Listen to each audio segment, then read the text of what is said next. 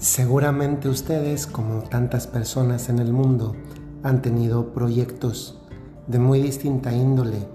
Eh, los proyectos son, son como los hijos más próximos que tenemos todos en la vida.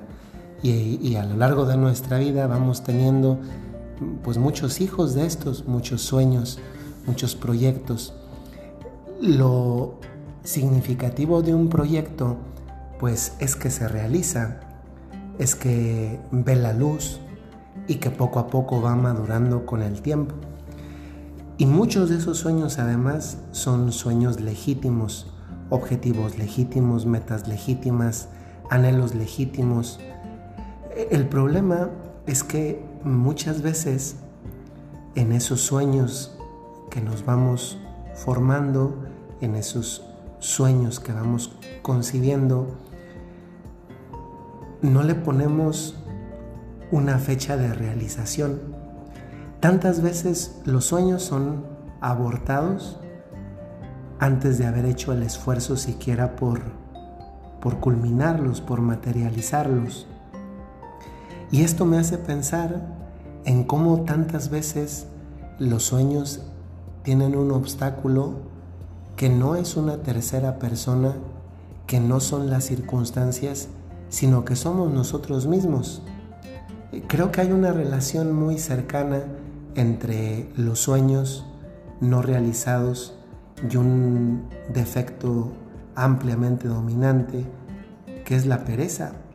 La pereza es esta especie de negligencia, de tedio, de descuido en la realización de actividades.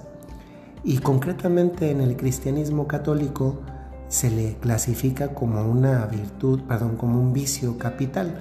Cuando uno habla de un vicio capital en el ámbito como este, eh, de un vicio como es la pereza, significa que es madre, cabeza de muchos otros vicios que vienen después. Yo te pregunto hoy a ti, ¿cuáles han sido los sueños buenos que han sido albergados últimamente en tu corazón. Porque sabes, eh, este es de lo más bello que pueda haber porque los sueños en la vida de un ser humano eh, son múltiples. Si en algo somos fecundos es en tener sueños. Si algo se vale en la vida humana es soñar, es, proyectar, es, es lanzar, es idear. Pero inclusive pensando cuáles han sido tus sueños, que esto podríamos verlo como por etapas, ¿no? Hay etapas en la vida en que hay mm, demasiados sueños, hay otras etapas de la vida en que ya los sueños son un poco más seleccionados y hay otra etapa de la vida en la que ya son pocos, pero son, son efectivamente como, como más inmediatos, más, más también realistas. Pero independientemente de la etapa de la vida, somos fecundos en sueños, aunque sea variable en la cantidad de la fecundidad de los mismos. Y aquí lo que quiero subrayar es cómo no obstante esa fecundidad variable en el arco de la vida, en ocasiones esas metas, esos proyectos, no ven su culmen, no porque sean imposibles, sino muchas veces porque se ven truncados por la pereza. Yo he querido formular esta pregunta acerca de los sueños, sueños que luego también podrían ser a corto plazo, a mediano plazo, a largo plazo. He querido formular esto porque, porque me parece que, que no es justo no soñar. Todos tenemos sueños tan diferentes. Pero a la par de que se vale soñar, también se debería completar la frase diciendo, se vale soñar y se vale trabajar para conseguir aquello que soñamos. Porque tantas veces esos sueños no llegan a materializarse, no porque los obstaculiza otra persona diferente a, a nosotros mismos. Y creo que muchas veces los truncadores más grandes de sueños somos precisamente nosotros mismos que lo dejamos a la desidia, a la falta de ganas, eh, de tal forma que tengo ganas, realizo el sueño, no tengo ganas, no lo realizo. No, los sueños no funcionan así. Un sueño, si es sueño, y más si me permiten decirlo así, si es un sueño inspirado por Dios, que ha puesto Dios en tu corazón, es que eh, qué responsabilidad es ahora realizarlo, porque muchas veces esta desidia, es decir, esta falta de ganas, hace que, que yo no ejecute algo que debería poder realizar. Es más, que debería realizar, porque tengo la capacidad para hacerlo, tengo la idea clara para hacerlo. Y el gran problema es que, miren, muchas veces eh, el problema no es que el sueño venga. El problema es que tenemos el sueño, pero después no tenemos o las ganas o no queremos comenzar el camino.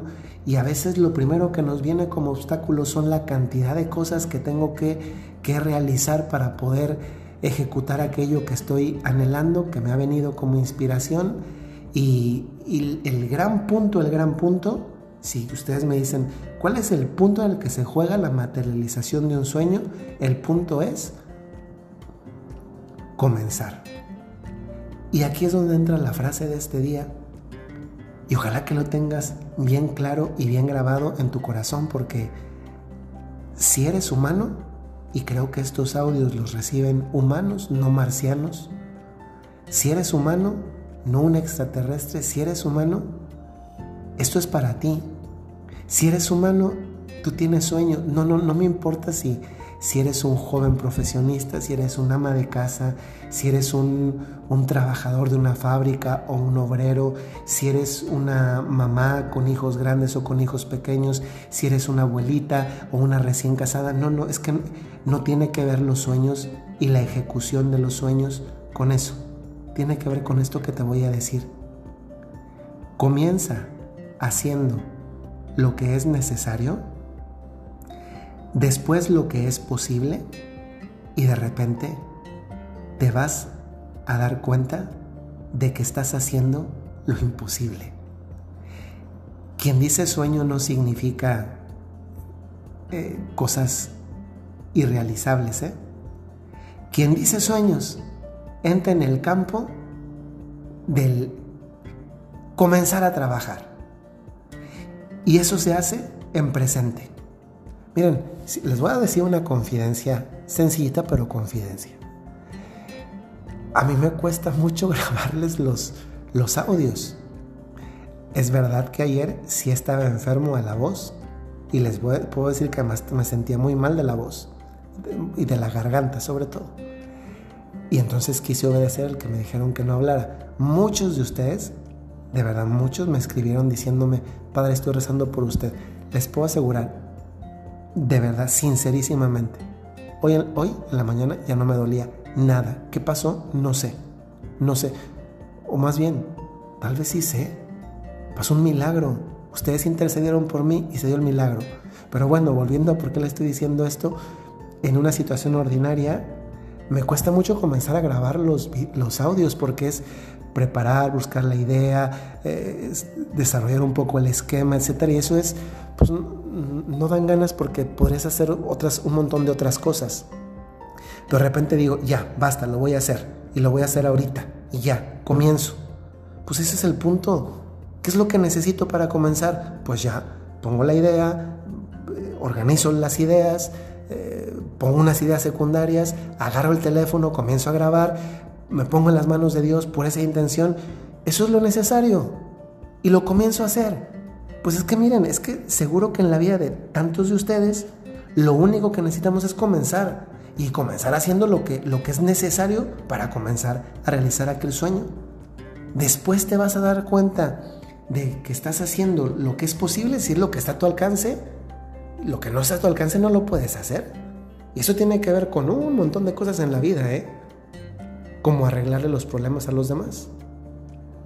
Tú puedes hacer lo que es posible para ti. Tú puedes hacer lo que está en tus manos, pero no otra cosa.